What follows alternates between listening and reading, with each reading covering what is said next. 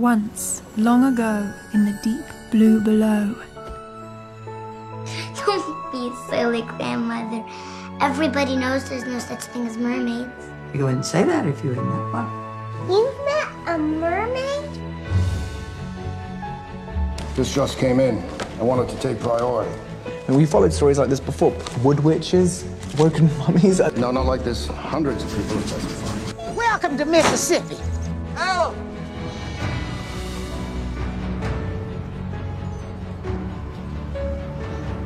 There's a powerful magic in you, a spirit of the ocean.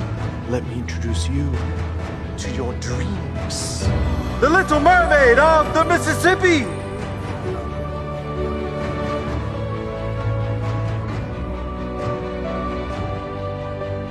She was so beautiful, and I know she was real.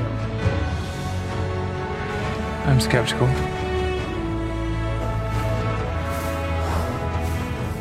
You shouldn't be here. Mermaids do not exist.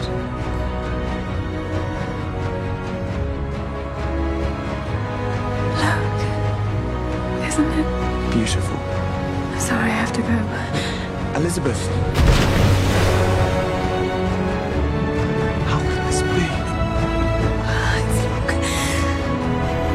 Knows I'm here. Me. We have to save her. She's changing!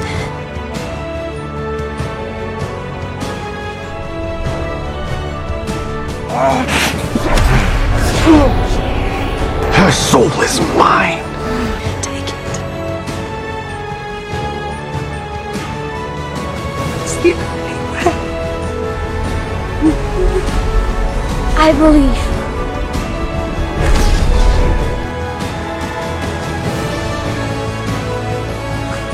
has always been magic.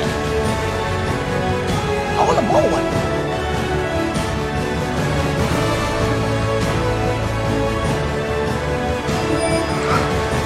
Elizabeth, please.